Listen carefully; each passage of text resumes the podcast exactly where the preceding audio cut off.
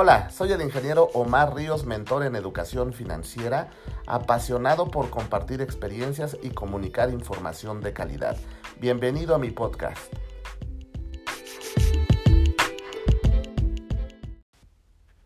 Hoy vamos a tratar un tema bien interesante que es dejar de ser autoempleado. En este caso voy a hablar de lo que tienen que ver los paradigmas, lo que tiene que ver también el tiempo efectivo de trabajo y lo, el conocimiento. Estos tres aspectos para, deben de ser este, tratados con puntualidad para que puedas dejar de ser autoempleado. Quédate conmigo y vamos a ir viendo estos temas.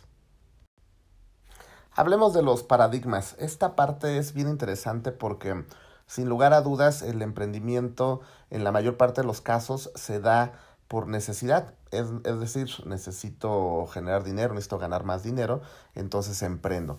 Sin embargo, eh, en este proceso de emprendimiento eh, se puede aspirar a ser dueño de negocio, ¿no? El autoempleado por definición es la persona que trabaja en su negocio y que si se ausenta o deja de hacerlo, en este sentido dejará de percibir ingresos. He enumerado aquí eh, siete razones que me parecen fundamentales por, por las cuales sigue siendo autoempleado. La primera sería el paradigmas contrarios a tus objetivos. La segunda es carecer de una visión a largo plazo. La tercera es el conocimiento correcto. La, la, cuarta son las habilidades. La quinta es sistematizar la empresa. La sexta, no entender por qué es necesario construir sistemas y procesos. Y la séptima, no tomar acción por miedos absurdos o por la falta de confianza en sí mismos. Hablemos de los paradigmas un poco. En este caso, los paradigmas pues son sistemas de creencias son mapas mentales que, te, mm, que vas aprendiendo en el transcurso de tu vida, pero que te pueden acercar o alejar a tus objetivos, en este caso financieros.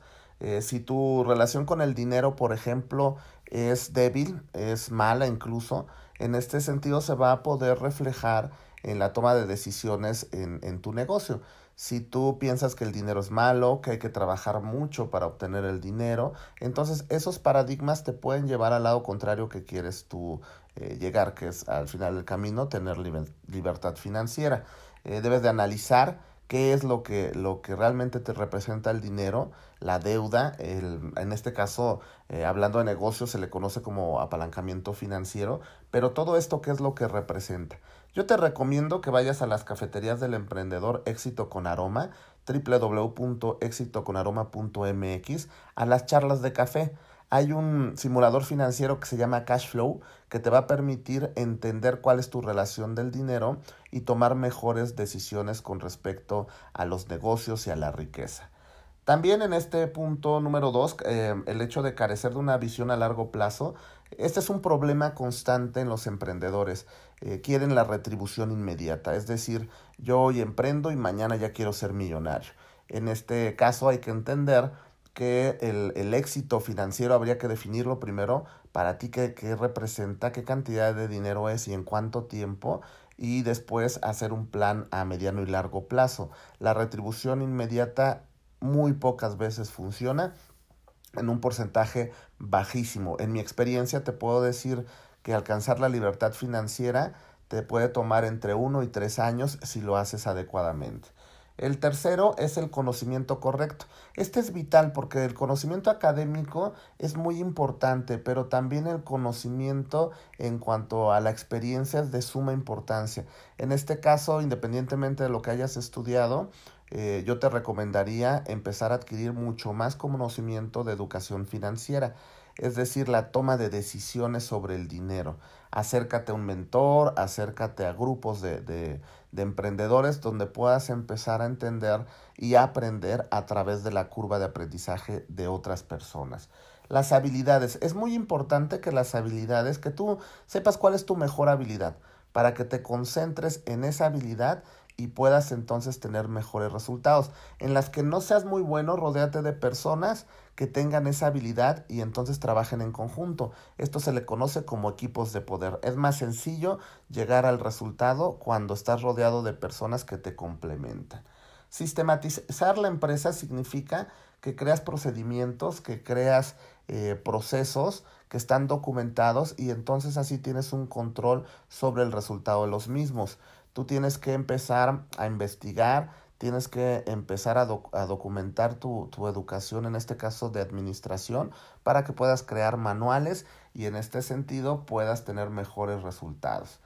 Eh, no entender por qué es necesario construir sistemas y procesos, ese es un error garrafal porque el, emprendedor en general está más ocupado por lo que es urgente y no por lo que es importante. Si tú quieres dejar de ser autoempleado, tener más dinero y tener más tiempo, tienes que concentrarte en la parte de crear sistemas. Tienes que aprender y darle la prioridad que esto merece. Y por último, no tomar acción por miedos absurdos o falta de confianza en sí mismos. Eh, no te sirve de nada el conocimiento si no lo ejecutas si tú no llevas a cabo esta parte de, mm, empezar a construir tu sistema para dejar de ser autoempleado, no te va a funcionar. Muchas veces los miedos vienen por el hecho de, dejar de, tener su estilo de vida como lo conocen, ¿no? El tiempo, eh, las formas y demás.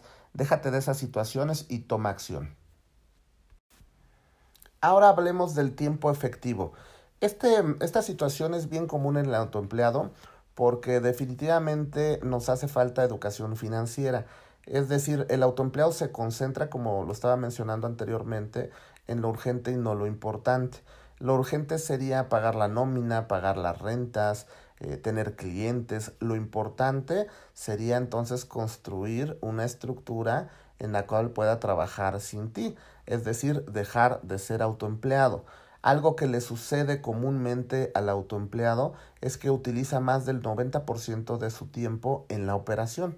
Es decir, si tú eres el dueño del negocio, el director general, eh, tu tiempo debería ser en un 90% destinado a la planeación y al crecimiento de tu empresa y no a la operación. Es decir, en lugar de estar buscando clientes, en lugar de estar vendiendo, de hacer los pagos y todas esas situaciones, deberías estarle dedicando mucho más tiempo al marketing, a la estrategia, a la, a la estrategia financiera, a la estrategia administrativa, todo esto para construir las bases del éxito de tu, de tu empresa, ¿no?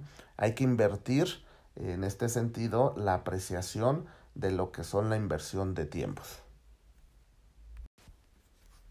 Ahora hablemos del conocimiento. Esta parte me encanta porque algo, algo he encontrado en todos estos años de emprendimiento, ya voy a cumplir 20 años de estar de manera formal emprendiendo empresas. Eh, he tenido la fortuna de poder eh, hacer proyectos que se han convertido en franquicias exitosas. Eh, y sin embargo, también en algún periodo de mi vida estuve también asesorando a emprendedores, dando conferencias de educación financiera en universidades, en, en lo que son incubadoras y ese tipo de, lugares que están destinados al aprendizaje.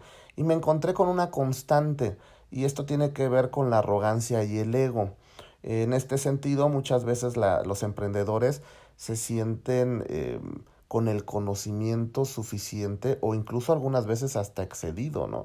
El hecho de que tú hayas estudiado finanzas, que tengas una maestría o que te hayas ido al extranjero a, este, a estudiar, no significa necesariamente que tengas el, el conocimiento en educación financiera eh, para poder emprender un negocio y hacerlo crecer. A lo mejor estás capacitado para ser un excelente empleado, eso es otra situación totalmente diferente. Aquí de lo que se trata es de entender, me gusta representarlo en un, en un diagrama de pastel. Eh, si habláramos del conocimiento en su totalidad, representaría el 100% del, del, de la gráfica de, de de pastel. En este sentido, el 5% le correspondería a lo que yo sé que sé. Es decir, si yo estudié alguna carrera, por ejemplo, administración en empresas, em, en este sentido yo sé que, que eso es lo, lo, que tengo de conocimiento, ¿no? Lo que estudié. El otro 20% es lo que sé que yo no sé.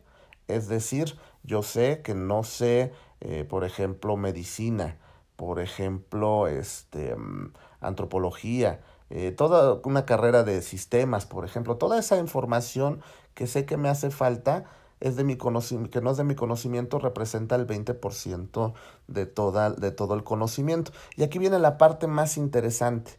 El 75% del conocimiento es lo que yo no sé que no sé. Esto es padrísimo. Y eso es precisamente lo que te está costando mucho más dinero. La ignorancia en los negocios representa mucho dinero. Entonces mi recomendación sería, hay que ser humilde, hay que entender que los negocios van cambiando constantemente, que día a día se abren nuevos nichos de mercado, que de toda la gente podemos aprender muchísimas cosas siempre y cuando estés abierto a nuevo conocimiento. Eh, esa sería como mi recomendación más importante en relación al aprendizaje y al conocimiento.